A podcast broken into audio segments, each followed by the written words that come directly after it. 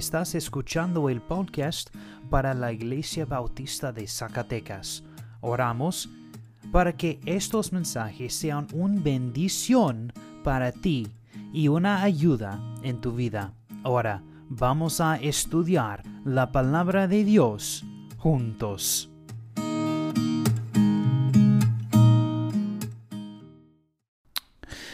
Un cristiano posee alegría que el mundo nunca conoce. Muchos asumen que lo contrario es cierto. Ellos perciben que la vida cristiana es aburrida y triste. Suponen que es vivir una vida anticuada en la que nos negamos todos los placeres. Pero nada podría estar más lejos de la verdad. La vida cristiana está llena de alegría indescriptible que supera todo lo que cualquiera en este mundo podría saber. De hecho, conocer a Jesucristo es la única fuente de alegría verdadera y duradera, de, eh, duradera que hay. El gran predicador Martin Lloyd Jones dijo una vez, el pueblo de Dios está destinado a ser gente que siempre se alegre en el Señor. Bueno, la, alegría es completamente diferente a la felicidad. La felicidad viene de la palabra latina que se convirtió en la palabra fortuna. Cuando mis fortunas son buenas, entonces la fortuna o la felicidad sube alto. Pero, por el contrario, cuando mi fortuna se dorumba, la felicidad cae por el suelo. La felicidad se basa en las circunstancias de la vida y puede ser experimentada tanto por los creyentes como por los infieles. La felicidad es fugaz, temporal y frágil. Es una experiencia cada momento puede huir tan rápido como se produzca. Mi felicidad se basa en mis circunstancias. MacArthur define la alegría como la alegría que Pablo escribe no es la misma que la felicidad. La sensación de alegría asociada a acontecimientos favorables de hecho, la alegría persiste ante la debilidad, el dolor, el sufrimiento, incluso la muerte. La verdadera alegría no depende de las circunstancias, tampoco viene de las cosas de este mundo. La alegría auténtica viene de tener una relación personal con Dios a través de Jesucristo. La verdadera alegría viene de conocer al Señor. Esta fuente de alegría se eleva por encima de nuestras circunstancias y no puede determinar por la situación circundante. Esta está disponible de tiempos buenos y difíciles, en la prosperidad y la pobreza no importa lo que pase en la vida de alguien, pueden conocer la alegría. Cuando los tiempos son buenos, no siempre es fácil distinguir entre la persona feliz y la persona alegre. Pero cuando los tiempos, tiempos son difíciles, cuando las decepciones y los juicios y los sufrimientos llegan, es muy fácil distinguir entre ellos. La persona feliz se pone triste, incluso desesperante o enojada. La persona que estaba alegre sigue siendo alegre. La felicidad huye en los tiempos difíciles, la alegría dura. En el libro de Filipenses, el apóstol Pablo se ocupa repetidamente del tema de la alegría.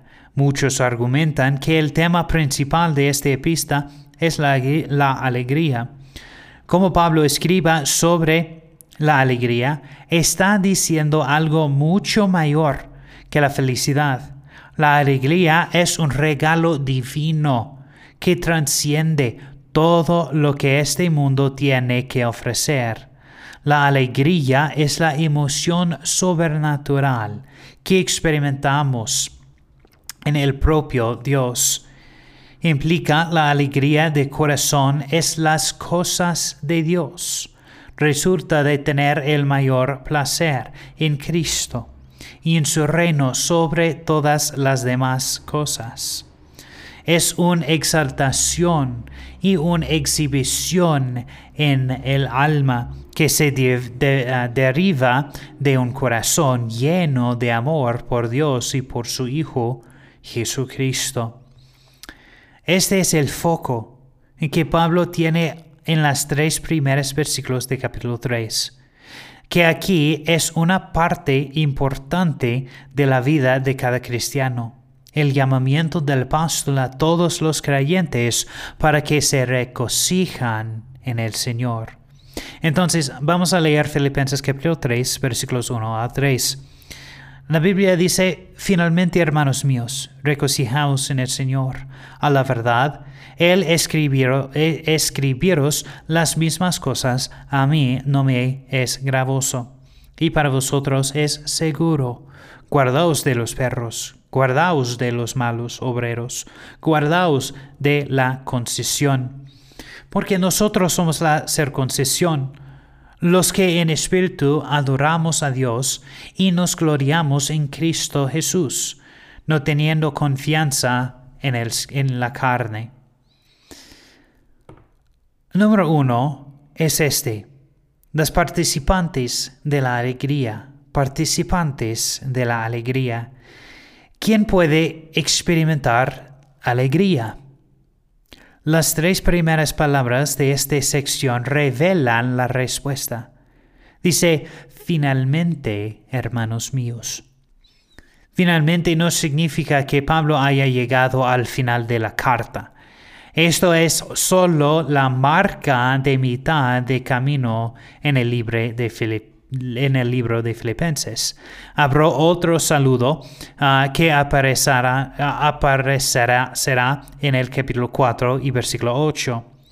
Esto indica una nueva sección en la epista de Pablo, en la que tiene mucho más que decir. Cuando escribe, hermanos míos, esto es una referencia clara a los creyentes de Filipio estos hermanos son los hermanos y hermanos, hermanas de Cristo que han nacido de nuevo en la familia de Dios. Junto con Pablo comparten a Dios como su Padre y Jesucristo como su Salvador. Esta alegría se limita a los hermanos. Son las mismas personas a las que se hace referencia en 2.12 esta alegría sobrenatural solo es experimentada por aquellos que han tenido un nacimiento sobrenatural. Ellos que no están cristianos pueden conocer la felicidad, pero nunca conocerán esta alegría. Lo mejor que pueden esperar en este mundo es la emoción que depende de las circunstancias de su vida. Una persona que no conoce al Señor no puede conocer esta alegría. Está reservado exclusivamente a los creyentes en Cristo. Además, no es una experiencia que pertenece solo a unos pocos líderes espirituales. Tampoco pertenece, ah, a aquellos que han uh, caminando con el Señor durante muchos años. Al contrario, la alegría es la marca de cada miembro de la familia de Dios, ya sean hombres y mujeres, jóvenes y ancianos. Esta es la teoría en la práctica en nuestras vidas y sentimientos. ¿Somos siempre tan alegres como deberíamos ser? Con suerte, no hay duda de que tenemos una alegría como creyentes que tendríamos si no creyera. Pero mientras miramos nuestras vidas, ¿está la alegría de la primera iglesia presente en nosotros?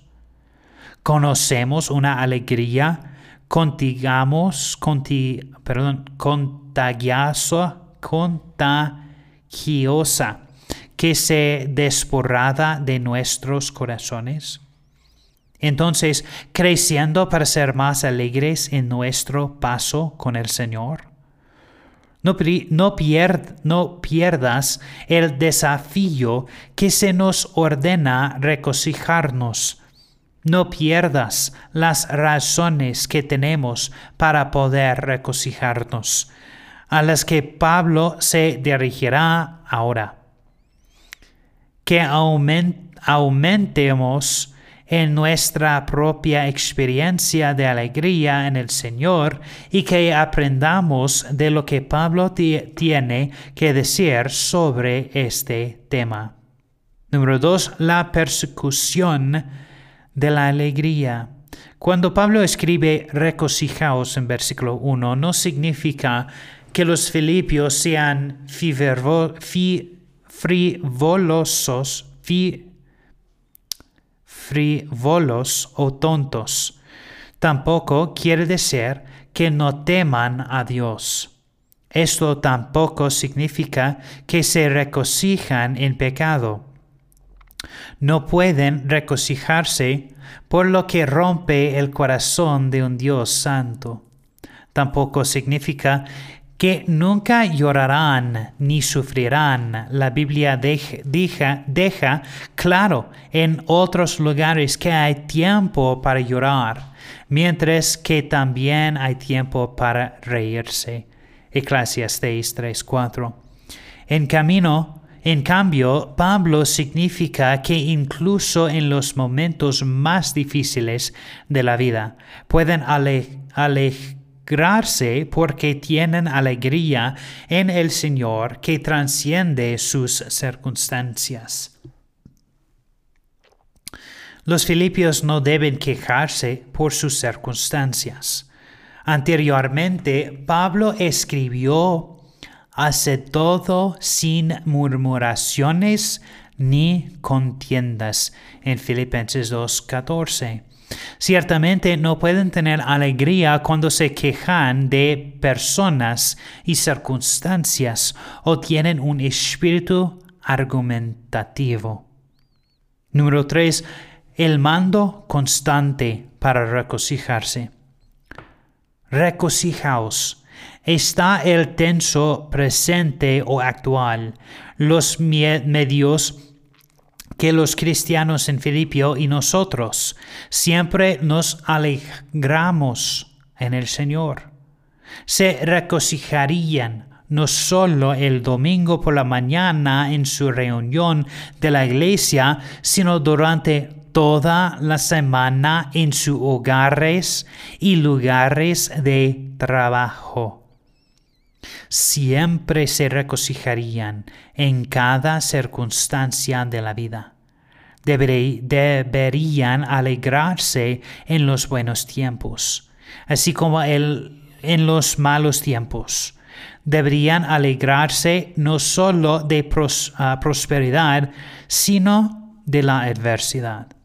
La alegría era ser su emoción habitual como cristianos. Además, este verbo regocijaos está activo. Esto significa que los cristianos deben tomar medidas para regocijarse. Debemos hacernos cargo en este asunto. Tenemos la obligación de dirigir nuestras mentes y corazones a regocijarnos en el Señor. Somos los únicos que podemos cumplir esto. Dios no hará esto independientemente de nuestra elección para regocijarse en el Señor. Cuando, cuando, cuando Pablo dice esto en, en activo, esto podría traducirse. Le ordena que siempre e, estén haciendo todo lo posible para alegrarse en el Señor. Esta palabra es un orden que debe obedecerse. Es un acto de la voluntad de elegir obedecer a Dios. Alegrarse en el Señor es responsabilidad de cada cristiano de elegir, a, elegir obedecer. Pablo está ordenando a sus lectores que se regocijen. Puede que no se hayan sentido alegres, pero eso no les dijo una excusa para humillarse. Eso sería vivir desobediencia a este mundo. Los creyentes siempre se regocijan en el Señor. Hay razones por las que nos desanimamos, algunas de esas significativas, pero siempre hay razones mayores para regocijarse. Dios no ordena lo que no hace posible. Esta, ah, esta ordena está dirigida a todos los creyentes en Filipio. No importa dónde se encuentren en la vida, deben elegir regocijarse. Porque los filipios deberían seguir viviendo una vida de alegría. Ser alegría es necesario para vivir como Jesucristo. El Señor Jesús está lleno de alegría. El Padre lo ha ungido con el aceite de alegría sobre sus compañeros. Hebreos 1.9. Jesús es más alegría que cualquier humano. Ser como Cristo nos nos obliga de a estar llenos de alegría. Además, alegrarse de que el Señor lo honre. Jesús merece la emoción de nuestro alma. Está más glorificado cuando estamos más emocionados y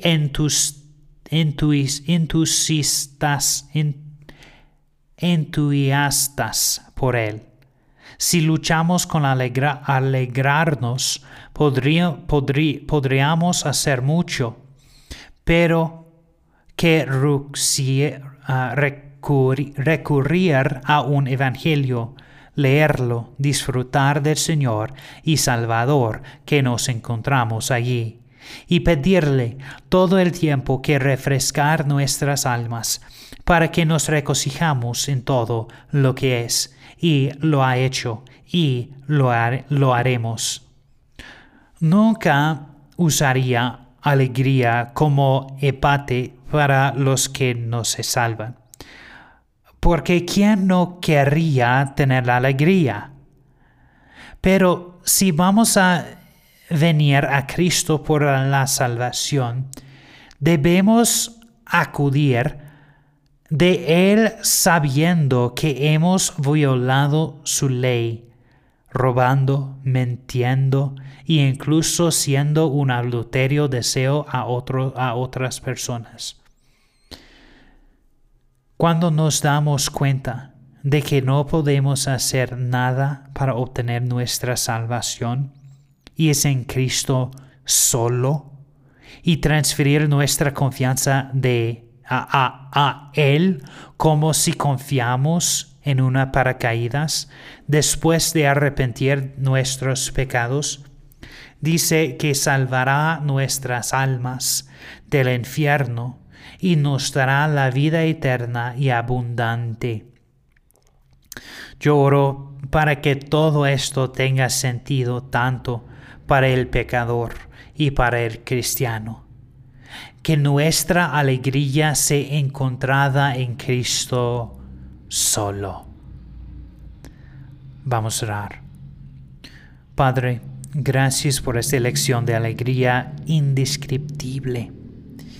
que nos permita entrar en nuestros corazones y afectar nuestras vidas. Y si hay alguien que está escuchando este mensaje que no se salva, pedimos que humillen a ellos y confían en ti hoy para que os, para que os salvamos. Le preguntamos todo esto en el nombre de Jesucristo. Amén. Amén. Gracias a todos por escuchar hoy. Si estas lecciones fueran una bendición para ti, avísame y lugar compartirlas a un amigo. Que Dios te bendiga y que tenga un buen día. Gracias a Dios.